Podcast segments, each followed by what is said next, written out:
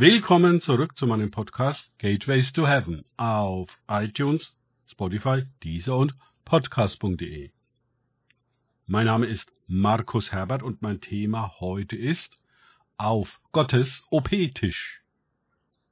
Weiter geht es in diesem Podcast mit Lukas 2, 34 bis 35 aus den Tagesgedanken meines Freundes Frank Krause. Und Simeon segnete sie und sprach zu Maria, seiner Mutter, siehe, dieser ist gesetzt zum Fall und Aufstehen vieler in Israel und zu einem Zeichen, dem widersprochen wird. Aber auch deine eigene Seele wird ein Schwert durchdringen, damit die Überlegungen aus vielen Herzen offenbar werden. Lukas 2, 34 bis 35. Naja, das ist ja ein schöner Segen. So einen Segnungstext habe ich ja noch nie in einer Kirche, äh, Gemeinde gehört. Dass ein Schwert unsere Seele durchbohren wird? Das ist genau das, was wir hören wollten. Amen, ne? Für uns bedeutet Segen heutzutage doch nicht, dass wir mit der Wahrheit konfrontiert werden, die uns zu Fall und zum Aufstehen bringen wird und die wie ein Skalpell unsere Seele operiert.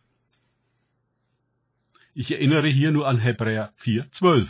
Denn das Wort Gottes ist lebendig und wirksam und schärfer als jedes zweischneidige Schwert und durchdringend bis zur Scheidung von Seele und Geist, sowohl der Gelenke als auch des Markes und ein Richter der Gedanken und Gesinnungen des Herzens. Wir wollen gesegnet werden, wie wir gesegnet werden wollen und nicht, wie Gott uns segnet indem er uns aus der Finsternis ins Licht und aus der Lüge in die Wahrheit schafft. Wir wollen den Wellness segen, indem es ausschließlich um uns und unser Wohlbefinden geht und nicht gleich auf Gottes OP-Tisch landen.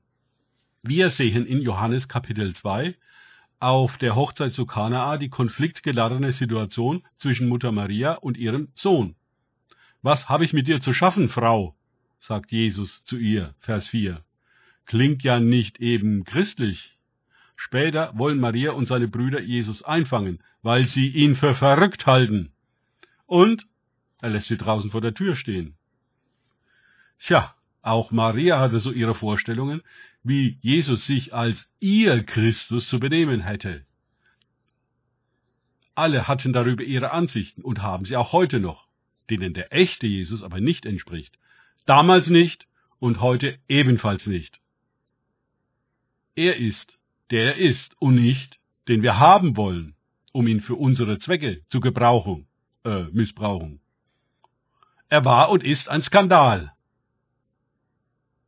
Der echte Jesus existiert jenseits unserer Meinungen und Vorstellungen. Er ist frei mit einer Freiheit, die man auf Erden weder finden noch denken kann. Er ist höher als die Erde, so viel der Himmel höher ist als sie. Sobald wir aufhören, ihn in unsere irdische Box sperren zu wollen und für unsere religiösen Geschäfte einzuspannen, wird er uns an der Hand nehmen und mit uns den Aufstieg auf den Berg Gottes beginnen, wo wir ihn in einer unfassbaren Art und Weise zu sehen bekommen, wie einst die Jünger auf dem Tabor. Vergleiche Matthäus 17, Markus 9, Lukas 9, 2. Petrus 1, 16 bis 18. Und viele Bibelstellen darüber. Dort leuchtete Jesu Gesicht wie die Sonne, und seine Kleider wurden weiß und transparent. Dann erschienen ihnen Elia und Mose. Da überschattete den Berg die göttliche Herrlichkeitswolke, Shekinah. Und Gott sprach aus ihr auch noch zu ihnen. Dort war ihnen das Maß an Offenbarung des wirklichen Jesus dermaßen zu viel, dass sie ohnmächtig wurden. Petrus, Jakobus und Johannes.